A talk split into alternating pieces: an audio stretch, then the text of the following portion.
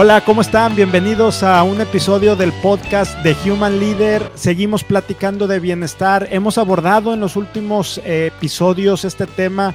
Es un tema muy interesante, nos ha dado muchas conversaciones, ha abierto muchas preguntas y bueno, queremos este, abordarlo como lo hemos venido platicando desde una perspectiva totalmente holística, todo lo que implica el bien ser de la persona.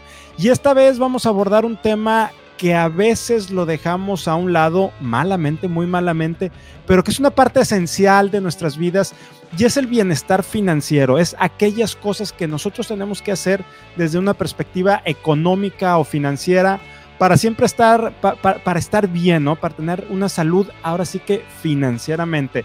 Y para esto invitamos el día de hoy a un experto que nos da mucho gusto que esté aquí con nosotros desde, desde Mérida, donde, donde él está ahorita en este momento.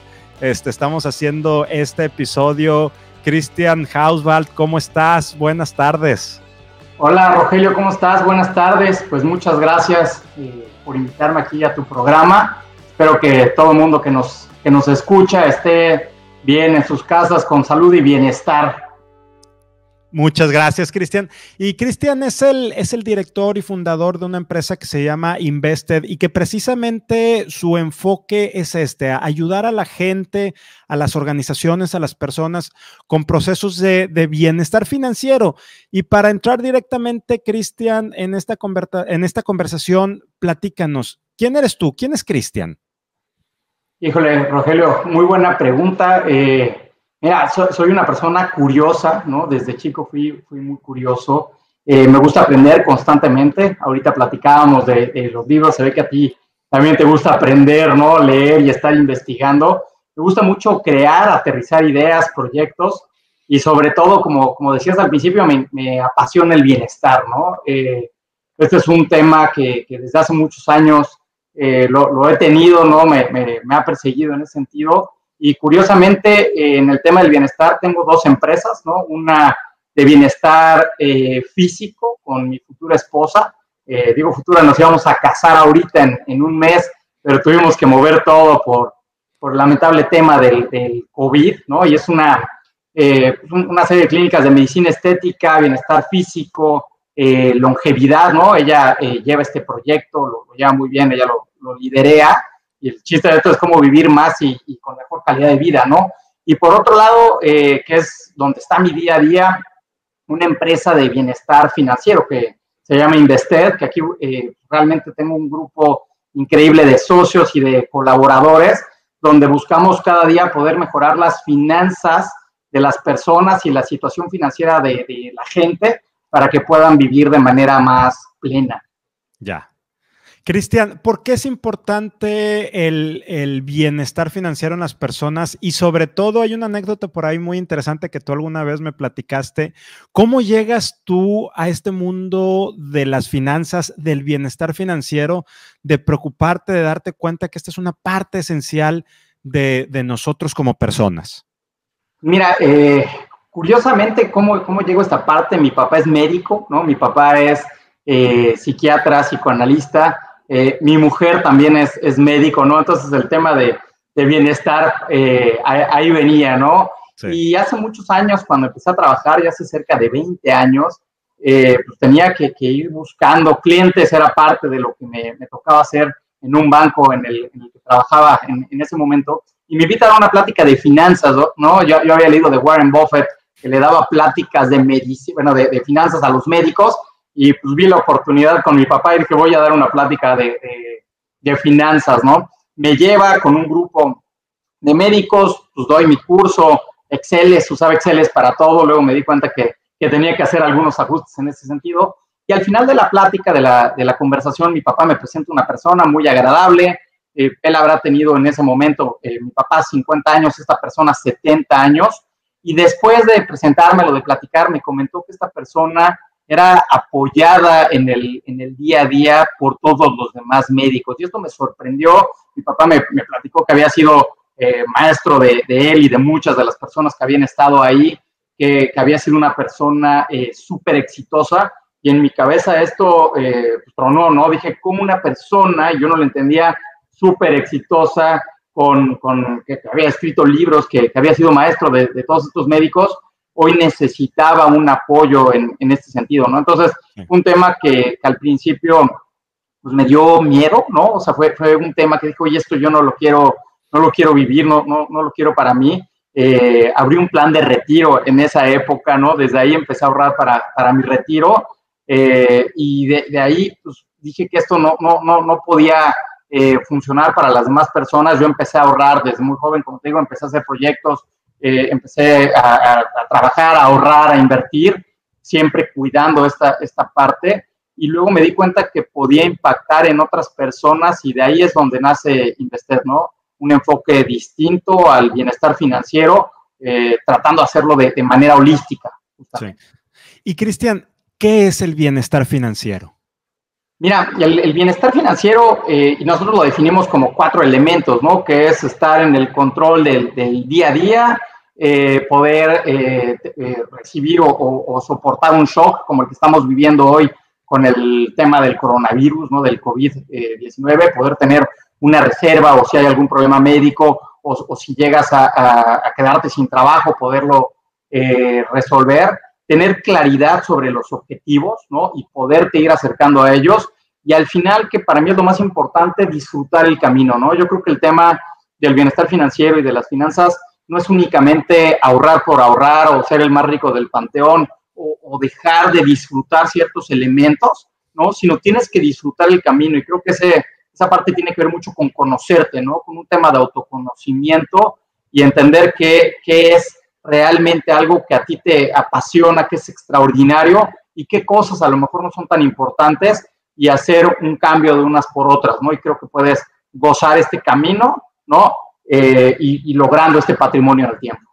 Ya, fíjate qué interesante lo que dices, porque, porque dices por un lado, bueno, no se trata de ser el más rico del panteón, es decir, de ser eh, rico Macpato, tacaño y nadando en, en, las monedas, pero entiendo que tampoco se trata de vivir ahora sí que como esa frase que estuvo hace algunos años de moda, el YOLO, ¿no? De ahora sí que vive porque se acaba el mundo y quién sabe si mañana estés y dale con todo pero también el, darle con todo desde una perspectiva económica, pues probablemente te deje sin ni siquiera opción para tener un panteón, ¿verdad? Entonces, ¿cómo te vas adentrando a ese mundo? ¿Qué hay que considerar?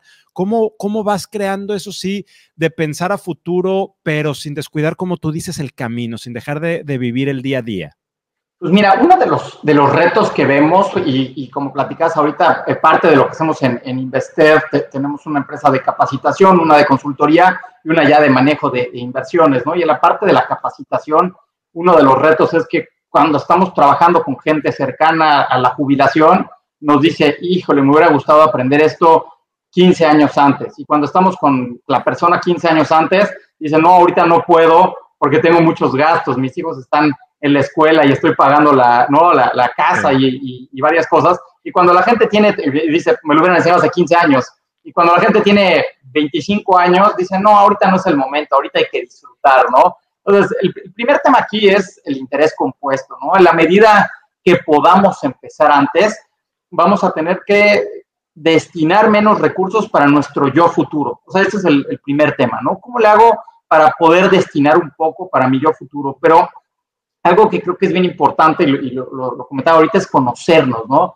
Entender realmente para qué queremos el dinero, ¿no? ¿Para qué quiero este objetivo en el futuro? Y lo que estoy gastando hoy, ¿en qué lo estoy gastando? Algo que nos damos cuenta, tenemos un estudio que, más adelante te va a dar la página para que la gente pueda hacer su, estudio de bienestar financiero. Pero en, en, este tema nos hemos dado cuenta que la gente pasa 10 horas al mes en trabajo de oficina preocupado por el tema del dinero. Y cuando llega la, la, nómina, la quincena, este, este pago, lo primero que hacen es muchas veces despilfarrar y gastar este dinero y lo usan muchas veces en cosas que ni ellos querían. E, eso es bien importante. Entonces, en la medida que nos conozcamos, vamos a poder realizar mejor este, este proceso, ¿no?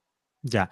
Oye, Cristian, mucha gente de la que, que, nos está viendo es gente que es o emprendedora o que trabaja en una empresa, en una organización eh, mucha gente joven entre los 25 y 35. ¿Cómo, ¿cómo empiezas? ¿Cómo empiezas a, tener ese equilibrio? Porque sí, por un lado, es la edad en la que estás pagando hipoteca, probablemente estás pagando el, el carro, quizá ya están llegando los hijos, entonces también ahí hay otros, otros gastos y lo que dices es, en este momento no es mi momento, no puedo, ya lo haré después, pero ese después, y, tú me lo has platicado en otras ocasiones, no llega, ¿no? Eh, por, en algún momento me platicabas la experiencia de un ejecutivo que, que estaban asesorando de primer nivel, a un par de años de, jubilarse y que no tenía reservas, o sea, no, no tenía esos ahorros por, por el tren de vida. Entonces, ¿cómo encuentras ese equilibrio de decir, tengo que hacer un alto y si me alcanza para comprar un carro A, pues a lo mejor no me compro el A y me compro un B y el resto lo ahorro o los incrementos salariales lo llevo al ahorro. ¿Cómo, ¿Cómo das ese primer paso que es lo más complejo en todos los ámbitos de la vida, pero creo que sobre todo en el ahorro, Cristian? Mira, eh, y es muy buena pregunta. Creo que uno de los elementos eh, que más nos pueden ayudar es automatizar, ¿no? En la medida que nosotros podamos automatizar el ahorro, vamos a poder olvidarnos, ¿no? Hay este dicho de págate primero a ti mismo, ¿no? Entonces, si estás en una eh, empresa con ciertas prestaciones, muchas veces tienen fondos de pensiones donde además la empresa te hace un match, ¿no? Por cada peso que tú pones, te ponen otro peso. O hay un fondo de ahorro que por cada peso que tú pones, te ponen otro peso, ¿no? Entonces, ese tipo de vehículos creo que son muy buenos. Y la parte también eh, de utilizar un ahorro a través de los incrementos de, sueldo es importantísimo, ¿no? Hemos visto en Estados Unidos ciertos estudios, ¿no? De hecho, Richard Thaler, que gana el premio Nobel justamente de economía hace un par de años, eh, pues, tiene un proyecto que se llama Safe for Tomorrow y justamente lo que esta persona proponía y, ha resultado muy bueno es, oye, hoy no, no quiero a lo mejor ahorrar o sí quiero, pero no puedo, pero ¿qué pasa si de mi próximo incremento de sueldo ahí viene un, descuento mayor? Y es impresionante porque cuando tú vas teniendo estos incrementos, y a nosotros seguramente nos pasó, cuando tenías 25 años decías, oye, cuando gane esto, ya voy a estar muy bien, voy a ser rico casi, casi, ¿no? Y vas viendo que ganas eso y, más y más y más, y nunca es suficiente en ese sentido, ¿no? Entonces, creo que automatizar el, ahorro es una de las eh, opciones. También hacerlo a través de pagos extraordinarios y de incrementos de sueldo son muy buena opción.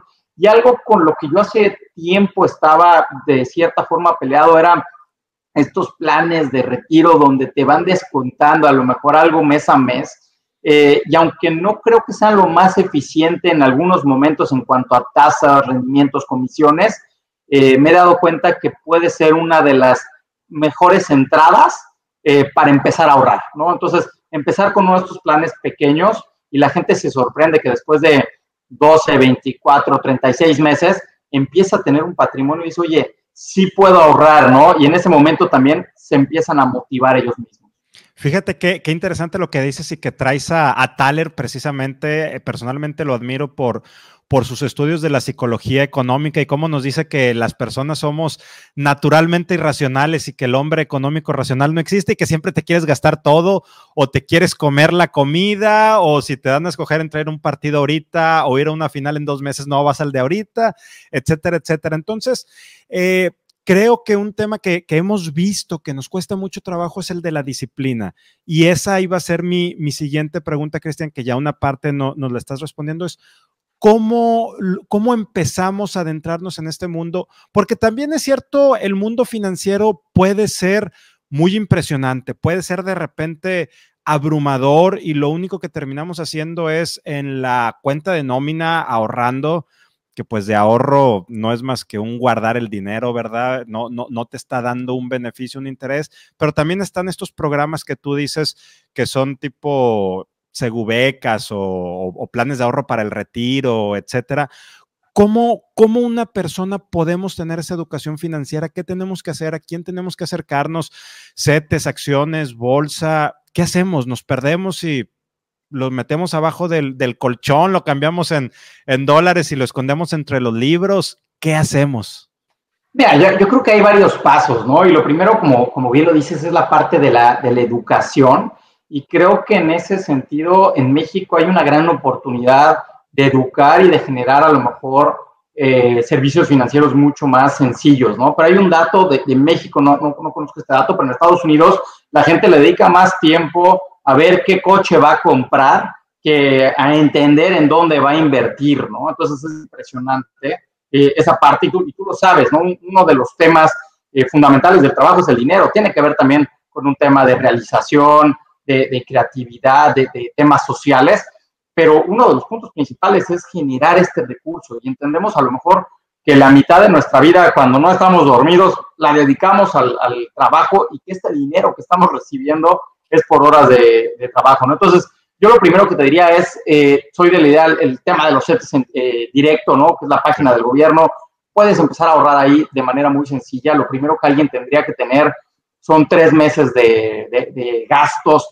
en una cuenta de, reserva, eso es importantísimo, y lo puedes hacer a través de, CETES directo y domiciliando este tipo, eh, este tipo de pagos, ¿no? Sí, sí quiero recalcar mucho el tema de, hacerlo automático, porque te quita este tema de tenerte que esforzar, ¿no? De tú tomar una decisión. Entonces, creo que ese es un elemento, pero también creo que otro punto importante es hacer un ejercicio.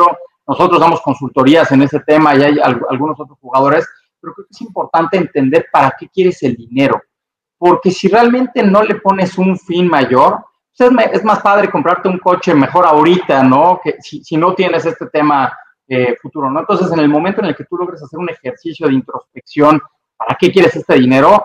Va a cambiar la cosa, ¿no? Hay, un estudio bien interesante que la gente hace una meditación, hacen una visualización de su yo futuro y la gente después de hacer esto eh, tiene una predisposición mayor a hacer ahorro hacia, hacia el futuro. Y creo que muchas veces es por una falta de desconexión. Estamos en el día a día tan rápido que no nos detenemos a pensar qué es importante para nosotros, ¿no? Entonces, creo que tiene que ver, repito, con un tema de conocimiento, de conciencia y de realmente querer eh, tener una vida mejor en el futuro. Y creo que ahorita, lamentablemente, vamos a empezar a tener muchos eh, ejemplos negativos, ¿no? Sobre gente que no va a tener dinero en la jubilación. Cada vez vamos a vivir más los mexicanos, afortunadamente, pero también mucha gente va a llegar sin dinero a la jubilación y cada vez me entero de más casos de personas que están apoyando a, sus papás, a familiares, a tíos, y esto, si es algo que no queremos vivir, tenemos que tomar acción. Ya, y conecto con esto último, Cristian, cuando ya decidimos ahorrar y esa introspección que tú nos dices, ¿sabes qué? Haz una introspección, cómo te ves a futuro, que también lo cierto es que es muy complejo. Nadie nos vemos jubilados, muy poca gente tiene la capacidad de reconocer, sabes que en algún momento me voy a jubilar y voy a dejar de, de percibir dinero, pero también quiero ahorrar para a lo mejor comprarme un carro o luego una casa. ¿Cómo puedo ir diseñando una cartera de ahorro a corto, mediano y largo plazo? ¿Hay porcentajes? ¿Hay cómo, cómo puedes tener también esa visibilidad? Porque entiendo que si yo destino el 100% de lo que ahorre nada más para la jubilación, pues a lo mejor me voy a desesperar rápido y lo puedo llegar a abandonar, pero ¿cómo, cómo, ¿Cómo haces esa, esa planeación? Yo creo que es planeación la palabra, decir, voy a ahorrar tanto para mediano plazo, ya nos decías ahorita, ¿sabes qué? Siempre tiene un fondo de contingencia de tres meses, ese es como algo líquido que lo puedas usar de, de, inmediato, pero también ve pensando en algo para la jubilación, en algo para mediano plazo. ¿Hay algún, alguna recomendación tuya, alguna reflexión en ese sentido, Cristian? Mira, yo, te, diría varias cosas. Lo primero, nosotros estamos por liberar una plataforma gratuita en la cual vas a poder ir llevando el control de tus gastos, de tus ingresos, de tu patrimonio y vas a poder eh, ver estos objetivos y, plasmarlos ahí. Entonces, lo, bajas del número o, del mundo de los números, algo mucho más palpable, ¿no? Pero adicional a eso, eh, comentaría un tema creo que primero tenemos que ver si somos eh, nosotros solos o tenemos eh, una pareja o una familia. Y si ese es el caso, esto creo que es algo que se debe de trabajar en equipo, ¿no? Eso es algo bien importante. Uno de los principales problemas también que vemos es que en la pareja, eh, alguno de los dos o muchas veces los dos gastan de más. Entonces, esto también se vuelve un problema a nivel pareja. Y si no hay una alineación, va a ser mucho más difícil, ¿no? Porque en algún momento eh, el, que ahorra puede perder o, va a ceder frente a la otra persona. No es un tema, no, quisiera de, perder o ganar, pero creo que los dos pueden ir alineados en ese sentido, ¿no? Y sí creo que hay una serie de elementos que, que deberíamos de cumplir. Desde mi punto de vista, lo primero es eliminar deudas, ¿no? Las deudas nos cobran 3, 5, 10 veces más de lo que nos pagan las inversiones. Entonces ahí hay un tema que tenemos que tener mucho, mucho cuidado. Y ya que tenemos esta parte de, eliminada deuda, deberíamos tener una reserva que puede ser de tres a seis meses de gastos. Ahí también va a depender, hablabas de los emprendedores o, muchas veces profesionistas independientes, que si no eh, tienen una reserva mayor pueden estar en riesgo porque muchas veces también su negocio llega a depender de ellos. Entonces tenemos que separar estos, estos recursos. Y de ahí yo lo primero que te diría es, oye, vamos por el retiro, ¿no? Aunque es el objetivo más lejano, es donde más nos puede ayudar, eh, ayudar el interés compuesto. Entonces, trabajaría por el tema del, del retiro y luego iría bajando en otro tipo de, de, objetivos. Y como te digo, en la medida en la que podamos este dinero irlo eh, separando, irlo apartando y que no podamos acceder a él, creo que los resultados van a ser mucho mejores. ¿no? Hay un libro no se me hace tan, tan técnico que se llama The Five Mistakes Every Investor Makes. Se me hace espectacular para el tema de planeación financiera. Y también te dice algunos elementos, ¿no? De cómo ir construyendo un portafolio de inversión, la proporción que deberías de tener a lo mejor en deuda, renta variable y diferentes instrumentos, ahí te explica qué es cada uno de estos, pero básicamente lo que debes de, ver es los CETES, la deuda y eso le estás prestando al gobierno o a alguna empresa, ¿no? Tu dinero para que te dé un rendimiento tienes cierta seguridad dependiendo a quién le estás prestando y por el otro lado las acciones te estás volviendo socio del negocio, ¿no? Entonces puedes tener casos de éxito como el que invirtió en Tesla, en Microsoft, en Facebook, en Apple, que hoy llegó a, valer dos trillones de dólares la, la, empresa, ¿no? O puedes tener otros casos en el que la empresa puede caer, ¿no? Como algunas tiendas departamentales o aerolíneas. Entonces, la, la idea es tener una diversificación entre estas empresas, que es lo que siempre nos han dicho, ¿no? No pongas todos los huevos en la misma canasta. Ya. Ahorita decías, Cristian, desastre de deudas como una de las primeras eh, etapas para iniciar con este bienestar financiero. Dentro de las deudas, ¿qué deudas podríamos considerar buenas? Este, una hipoteca, un crédito automotriz, un, un crédito escolar, este, ¿cuáles, ¿cuáles son no buenas o no tan malas o pues mira, para, mí, y entrando ahí, la peor parte es el consumo, ¿no? las deudas a las tarjetas de crédito, consumo y eso eh, tienen elementos, además de que son tasas muy altas, eh, son eh, cosas que consumes luego, luego o pierden valor a través del tiempo.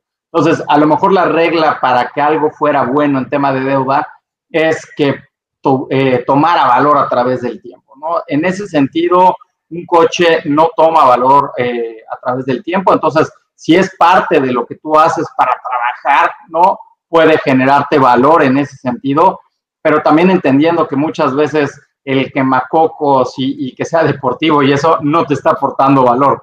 Que no está mal comprarte un coche, ¿eh? o sea, y, y, comprarte el coche que quieras, siempre y cuando no pongas en riesgo tu futuro. Y si lo necesitas comprar a crédito ese coche, no creo que sea en este momento para ti.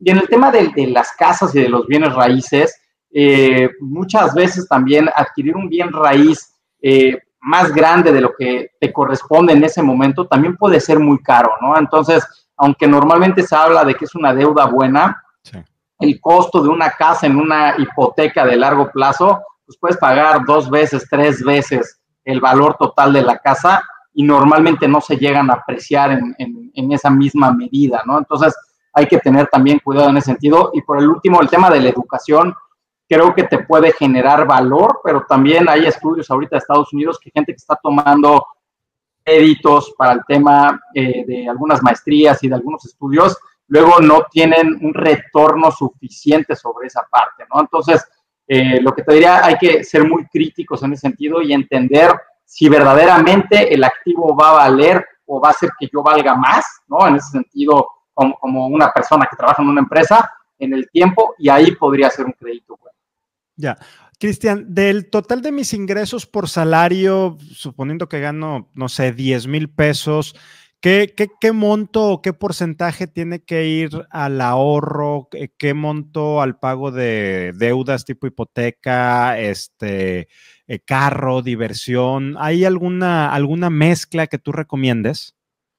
Mira, va a depender mucho de la, de la edad y, de cómo se haya construido tu, patrimonio a través del tiempo, ¿no? Pero a lo mejor como regla de dedo y, y tiene sus, sus, temas, y ahorita te los, te los comento, podrías tener a lo mejor el 50% de tus gastos para el, para el día a día, eh, a lo mejor 10% de ahorro para la jubilación, y este sí le pongo un punto, porque si empiezas a lo mejor a los 25 años, esto va a ser suficiente si está bien invertido el dinero, pero si empezaste a ahorrar a los 45 años, no va a ser suficiente, ¿no?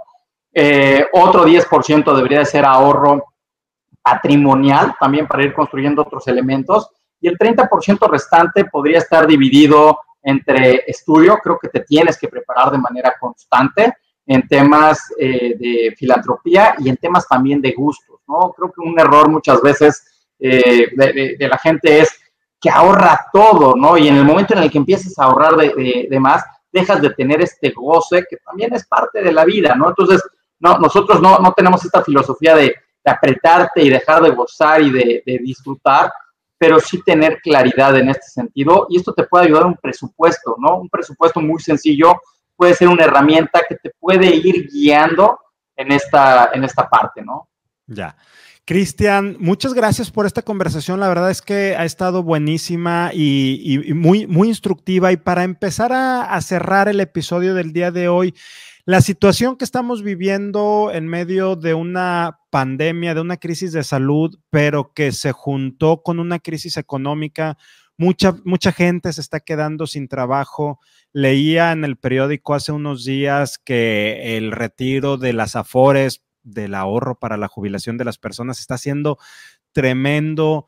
¿Qué podemos hacer? ¿Qué recomendaciones nos das? ¿Qué, qué, qué, qué estás viendo? Sé que es una pregunta muy abierta y son muchísimas las situaciones que las personas pueden estar viviendo, pero ¿a qué nos podemos aferrar económica o financieramente en este momento o qué podemos hacer, Cristian? Pues mira, creo que, y como lo dices, ha sido un momento bien difícil, ¿no? Y, la mayoría de la gente eh, ha tenido complicaciones en, en, las empresas y mucha gente lamentablemente se ha quedado sin trabajo también creo que ha sido un momento de reflexión y de darnos cuenta que muchas de las cosas que veíamos como necesarias hoy no lo son, ¿no? Entonces, yo, yo ahí comentaría un, par de cosas, ¿no? Lo primero es, creo que es un momento bien importante para reflexionar qué es realmente necesario y qué cosas son las que me, me hacen feliz, ¿no? Si, si realmente disfruto más, a lo mejor eh, irme a una montaña, correr, irme a un parque con, con, la familia, hacer deporte, ¿no? O irme a caminar a un centro comercial a, gastar, ¿no? Eh, si es mejor, a lo mejor un buen libro o estar viendo la tele todo el tiempo, ¿no? Seguirme preparando o realmente pues, estar, eh, ¿no? Eh, como, como, zombie muchas veces, ¿no? Entonces, creo que, que esto es importante, ¿no? Conocernos, entender esta parte. Y en este sentido, la gente que hoy afortunadamente tiene trabajo, creo que es un, golpe y, darnos cuenta pues, que tenemos que, ahorrar, que tenemos que tener una reserva. Nosotros en el estudio nos hemos dado cuenta que el, cerca del 85% de la gente no puede eh, afrontar una crisis de más de 8 mil pesos sin incurrir en deuda, ¿no? Sin, pedir prestado. Entonces creo que es eh, momento de hacer reservas, de empezar a generar recursos, de cuidarlos, y de la persona que, lamentablemente están ahorita sin, sin, trabajo, creo que es momento también de disminuir en la mayor medida que se pueda los, los gastos, eh, ver en qué eh, elemento me puedo capacitar. Hoy en Internet hay N cosas eh, que puedes aprender gratis o con costos súper bajos, actualizarnos, estarnos moviendo en ese, en ese sentido y también, eh, pues para, para, estas personas, pues la, la, esperanza, ¿no? De que cada vez que, hay una crisis se acaba recuperando, ¿no? No es la primera ni la última crisis que vamos a vivir. Es una crisis muy particular, pero tuvimos crisis en el 2011, en el 2008, en el 2000, en México una muy fuerte en el 94, y son ciclos que se repiten una y otra vez, ¿no? Entonces, pues ánimo en ese sentido, que, que va a acabar esta crisis, hay que prepararnos, hay que tomarla lo, mejor que podamos. Sé que es difícil y, no, no, estoy en, estos zapatos, pero creo que vamos a salir bien de esta, de esta crisis y realmente sí preocuparnos más por, nuestro ahorro, por nuestras finanzas y los invitaría pues, a hacer este, este test donde pueden ver cómo están sus, sus finanzas y, y, te dan ciertas recomendaciones, ¿no? Creo que podría ser bastante valioso, ¿no? Ya. Cristian, y finalmente, antes de, antes de ahora sí despedirnos, ¿alguna pregunta que yo no te haya hecho, algún tema que sea importante compartir en este momento o alguna reflexión que nos quieras dejar? Pues mira, a mí algo que me, que me ha llamado mucho la atención es eh, que la gente que está buscando el bienestar en general normalmente encuentra el, bienestar eh, financiero, ¿no? Entonces, creo que es un tema, y, lo repito, de autoconocimiento, de estar buscando eh, ser mejor cada, cada día. En el tema que te hablaba ahorita de salud, normalmente platicamos con gente que está enfocada también en el bienestar financiero y se vuelve un círculo virtuoso, ¿no? Entonces, creo que es bien importante prepararnos constantemente, estar leyendo, empezar eh, en nuestros días con, rutinas, con, deporte, meditar, y todo eso te, va a sonar curioso, pero nos va llevando a, otros pasos, ¿no? Porque nos hace estar más centrados, enfocarnos en lo importante, muchas veces no utilizar recursos en lo que no necesitamos, que, muchas veces la gente lo hace por un tema de, estrés o, por algún problema que hay de, insatisfacción en el trabajo.